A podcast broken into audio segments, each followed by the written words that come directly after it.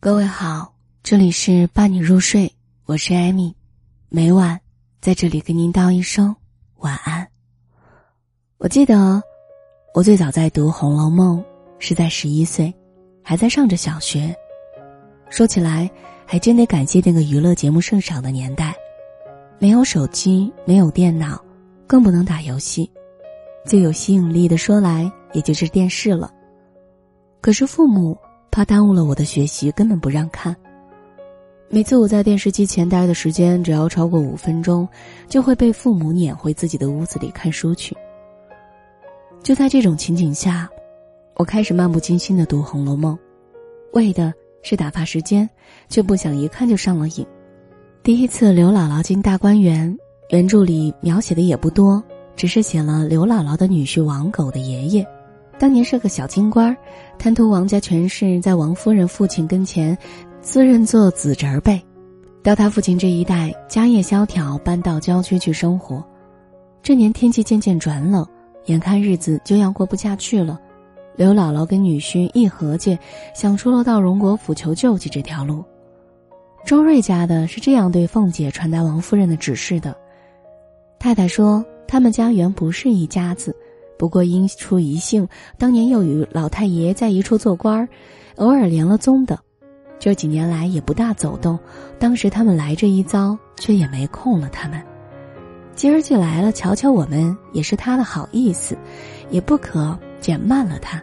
便是有什么说的，叫奶奶裁夺着，也就是了。还好。那天凤姐心情格外的好，一向厉声厉色的荣国府 CEO 在刘姥姥面前格外的体恤，不仅接济了她二十两银子，而且还怕她舍不得坐车，又单给了一吊钱让她雇车去。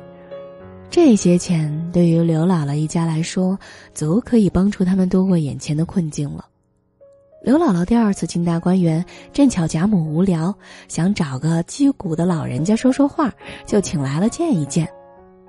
这一次，书中用了浓墨重彩，描写了刘姥姥在大观园里的耍宝。吃饭的时候，贾母这边说声请，刘姥姥便站起身来，高声说道：“老刘，老刘，食量大似牛，吃一个老母猪不抬头。”自己却鼓着腮不语。众人先是发怔，后来一听，上上下下都哈哈的大笑起来。小孩子都有一个习惯，无论是看书还是看电视，都会不自觉的把里面的人物分成好人和坏人。那个时候，我站的是林黛玉的阵营，凡是她觉得不好的，我就都说坏。黛玉很不待见刘姥姥，黛玉说：“她是哪一门子的姥姥，直叫她是个母蝗虫就是了。”妙玉没说的这么直接，却更加嫌弃，让道婆把刘姥姥用过的茶杯搁外面，不要收进来。就连一向不爱表态的宝钗也大为赞赏“母蝗虫”三个字儿，把昨儿那心情都现现出来了。我当时也觉得刘姥姥真的是太 low 了，装疯卖傻，扮丑扮蠢，为了得到点钱，舍了一张老脸，来取悦贾家的人。那些带着很大优越感的想法，都是在少不更事儿时，以及经过些世事，才懂得人人都有在屋檐下要低头的时刻，这，才对刘姥姥感同身受起来。记得我刚刚毕业的那一年，跑了几个地方都没有找到工作，爸爸妈妈合计了几个晚上，最后决定给我找一位亲戚的亲戚去碰碰运气吧。那天，父亲带着我。买了一兜水果就过去了，亲戚礼貌但淡然的和我们打了招呼，就在书桌前练起了书法。父亲用我从未见过的讨好表情介绍了我的情况，吞吞吐吐的说明了来意。其实，就算父亲不说，人家那位见多识广的亲戚也能猜出我们去是为了干啥。他听父亲说完，没有搭腔，也没有抬头。过了半天，问了一句：“哎，你看看我哪个字写的好？”我的父亲受宠若惊，赶紧过去看，指着一个字说：“我觉得这个写的最好，当然剩下的也不错。您看这一笔写的真是气势恢宏。”对书法略知皮毛的爸爸，滔滔不绝挖空心思，说了一大堆阿谀奉承的话，夸的那位亲戚一脸的泰然。父亲和那位亲戚有一句没一句的说着话，不知不觉，过了很长的时间，可人家也压根儿没有提我工作的事儿。这时，一个十来岁的小孩子推开门来喊：“爸，吃饭了。”父亲起身告辞，边往外走边夸赞那个小孩长得真好看。说什么“虎父无犬子”之类的话吧。看着父亲说话的神情，我竟然不合时宜的想起了刘姥姥，那样子真像刘姥姥在荣国府和凤姐说话的场景。那段时间，父亲一次又一次的碰壁、吃闭门羹儿，我才懂得了求人的艰难和父母之爱子的隐忍，开始对刘姥姥有了一丝的理解。如果不是为了生活，谁愿意去低三下四啊？我的朋友丽丽，几年前离了婚，因为怕女儿受委屈，一直没有再婚。他给一个品牌的洗衣液做代理，工作内容基本上就是促销吧。一次，他让我和他去一家超市，超市的老板是我初中同学 W，也是他的远房亲戚，好像比他辈分低，要叫他姨。那家超市的老板知道这样的关系，但根本不给他什么面子，就让我陪他去试试吧。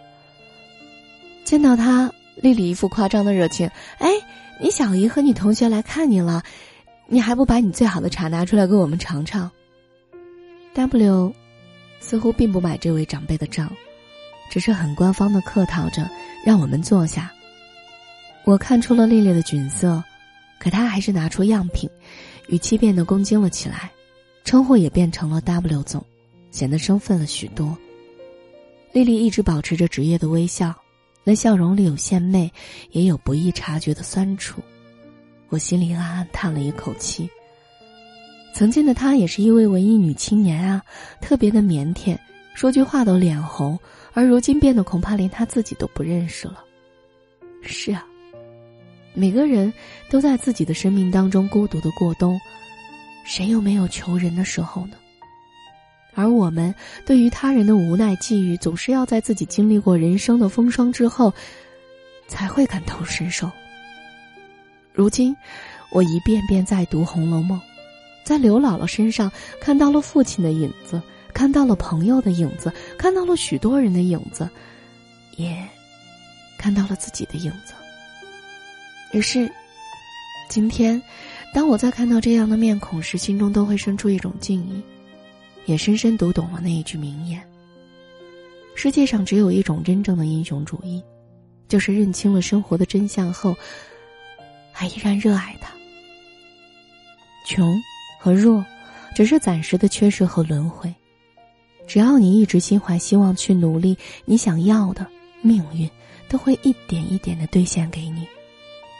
多年以后，记得已经过上了小康日子的刘姥姥吧，终于有能力去回报帮助过自己的那些恩人的时候，贾府败落了，凤姐病重将死，女儿被卖，刘姥姥拼了全部的家当，在烟花柳巷赎出了凤姐的女儿乔姐，让她成为了整部《红楼梦》当中命运尚算不错的女孩子之一。